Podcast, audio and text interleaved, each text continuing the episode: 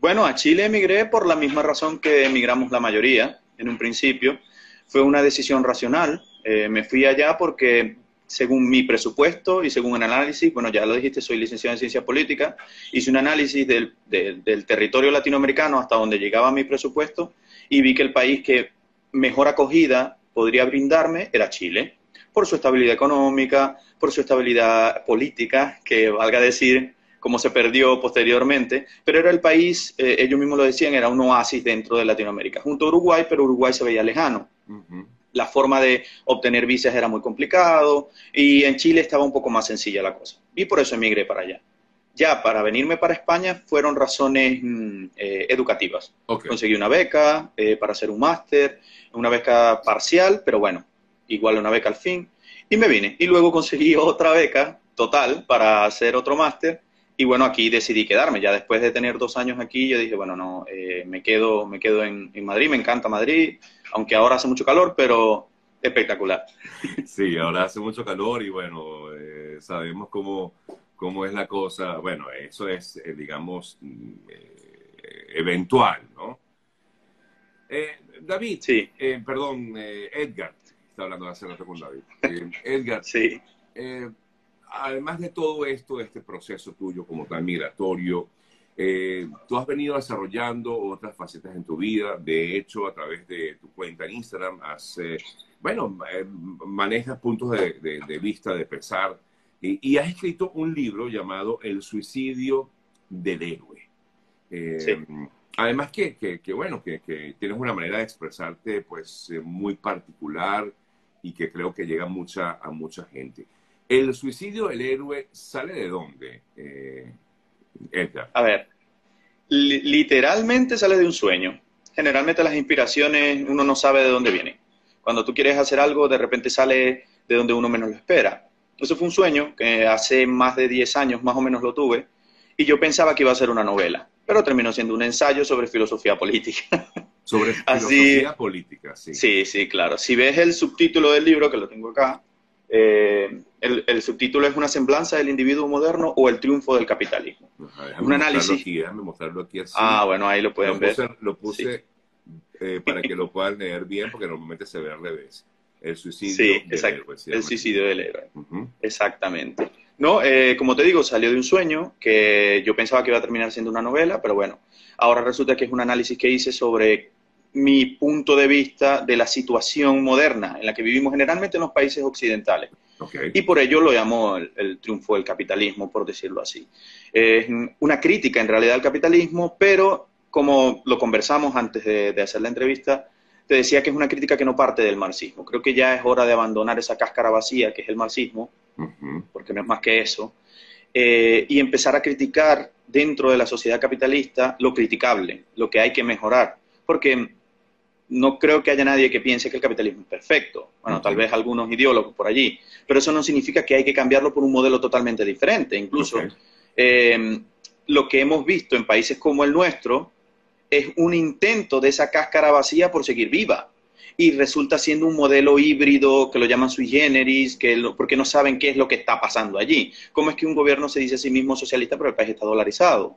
Eh, ¿cómo, ¿cómo, es que se aplican eh, eh, impuestos, el que más sufre es el, el pobre? en fin, entonces vemos estos híbridos locos que están, por ejemplo, en Latinoamérica están pasando mucho y no sabemos darle buena explicación. La izquierda está como como una ramificación extraña en la que han entrado por terrenos que lo único que hacen es generar malestar.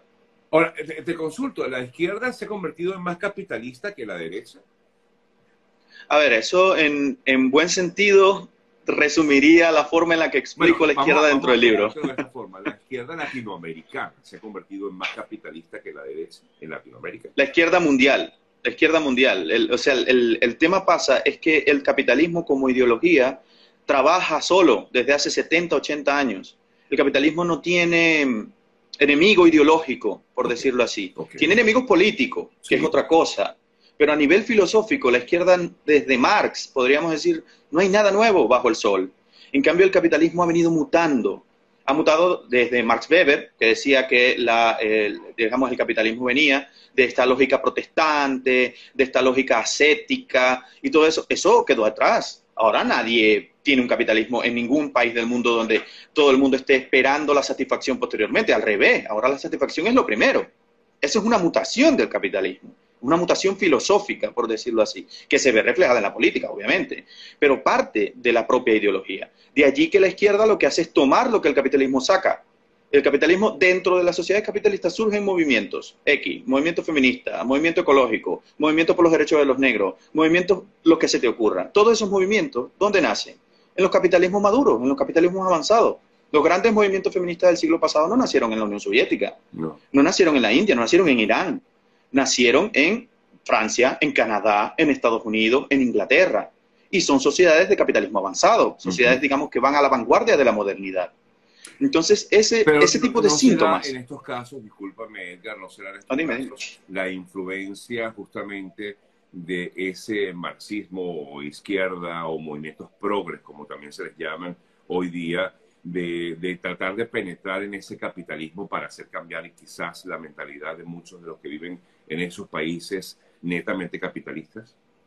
En realidad no, porque ellos no crean nada. Es ahí donde te digo que el capitalismo trabaja solo desde hace 70, 80 años, porque desde la izquierda no se crea nada, se toman y se agrupan en sus discursos, se agrupan en sus narrativas. Eso es otra cosa. En los años 60, en los años 60 empezaron los, los ideólogos de izquierda a decir, bueno, la clase parece que no va a ser ninguna revolución, la clase política que venía a ser la salvadora del mundo, resulta que se ha, se, ha convertido en una burguesía, una pequeña burguesía. Entonces hay que empezar a buscar otro sujeto revolucionario.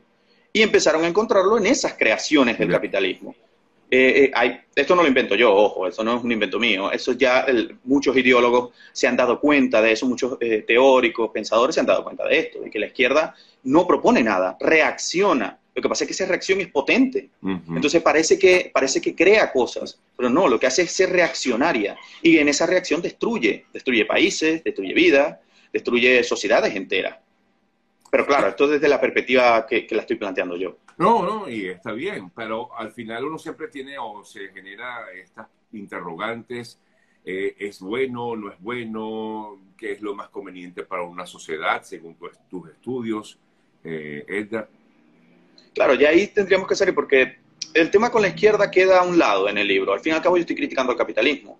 No, no, la izquierda simplemente es una forma de decir, ya esto no vale la pena seguir por este camino, analizándolo, porque es que de verdad no vamos para ningún lado por ahí. Dime, dime. No, es que, es que me, criticas el capitalismo, entonces puedes ser tildado entonces tú de, de, izquierdista, ¿no? Claro, porque vivimos en esa dicotomía, vivimos en esa, en ese, o estoy de un lado o estoy de otro. No, no, no, no. Yo estoy del lado de, yo, yo podría decir, soy el, el más liberal de, los, de, los, de, las personas que puedan decirme que soy de izquierda y soy el más de izquierda de las personas que me, que me puedan decir que soy liberal. O sea, pero, es, en cada, en cada quien, o sea.